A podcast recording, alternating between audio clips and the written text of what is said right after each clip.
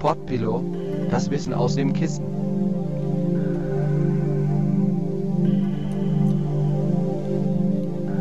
Herzlich willkommen zu podpillow.de, das Wissen aus dem Kissen und zur zweiten Ausgabe in der Episode Die Reise durch die Akustik, Töne und Frequenzen. Mein Name ist Alex Wunschel und alle Informationen zu Podpillow findest du unter pimpmybrain.de in den sogenannten Show Notes und Feedback gerne an pimpmybrain.de. Kommen wir aber zu der heutigen Show. In der ersten Folge haben wir das Lateralitätsproblem kennengelernt und die Tatsache, dass wir nach Dr. Tomatis, seines Zeichens HNO-Spezialist und Forscher und Gründer der Audiopsychophonologie, dass wir im Alltag einer erzwungenen akustischen Diät ausgesetzt sind. Er hat herausgefunden, dass es scheinbar ermüdende und aktivierende Frequenzen gibt und dynamisierend sind angeblich vor allem Töne rund um 8000 Hertz. Auf die Gefahr hin, dass es euch jetzt aus dem Kissen hebt, will ich euch mal ganz kurz einen 8000 Hertz Ton vorspielen. So, hat vielleicht wehgetan.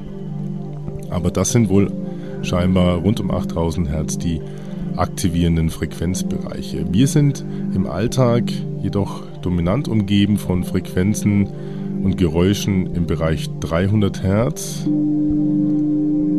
bis 3000 Hertz. Wo ist das? Also in dem Frequenzbereich sind wir wohl im Alltag unterwegs. Das ist also eine erzwungene Diät für die Ohren und für das Hirn bzw. für unsere psychoakustische Konstitution.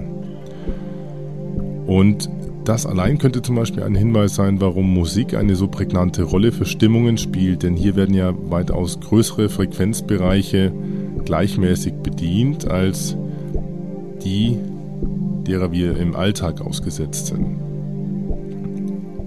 Dr. Tomate sagt, wir brauchen im Alltag eigentlich sogenannte akustische Nahrungsergänzungsmittel. Und er hat hierfür ein triviales akustisches Fitnesstraining und einen einfachen Therapievorschlag entwickelt. Und der geht folgendermaßen. Man nehme, wer einen hat, man nehme einen Equalizer und die Musik, die man tagtäglich hört und der Radio und äh, die CDs, ähm, sollte man am Anfang bei dem Equalizer Töne rund um 8000 Hertz leicht anheben und die Töne unter 2000 Hertz leicht absenken. Nach einigen Tagen solle man die Töne rund um 10, 12 und 15 Kilohertz sukzessive absenken. Dr. Tomate sagt, dass wir Töne über 15.000 Hertz sowieso nicht deutlich hören. Und durch dieses Training, dass man eben sie Frequenzen in dem Frequenzbereich 8000 Hertz steigert, kann man also sein Gehör und sein Gehirn erneut trainieren. So viel also zu dem Thema akustische Nahrungsergänzungsmittel von Dr. Tomatis. Und damit endet auch heute schon ein kurzer Teil von Podpillow, das Wissen aus dem Kissen. Das nächste Mal begeben wir uns auf eine Reise in das Hirn und schauen uns mal an oder hören uns auch vor allen Dingen an, welche Frequenzen das Hirn des Menschen, in welchen Frequenzen das agiert, in welchen Bewusstseinszuständen und vor allen Dingen, wie man über sogenannte Binaural Beats verschiedene Bewusstseinszustände ja, modulieren kann und hervorrufen kann. Das also in der nächsten Ausgabe von Podpillow das Wissen aus dem Kissen. Ciao, bye bye, sagt der Alex für heute. Und jetzt gibt es noch ein paar Takte Emanuel Errante mit Lost.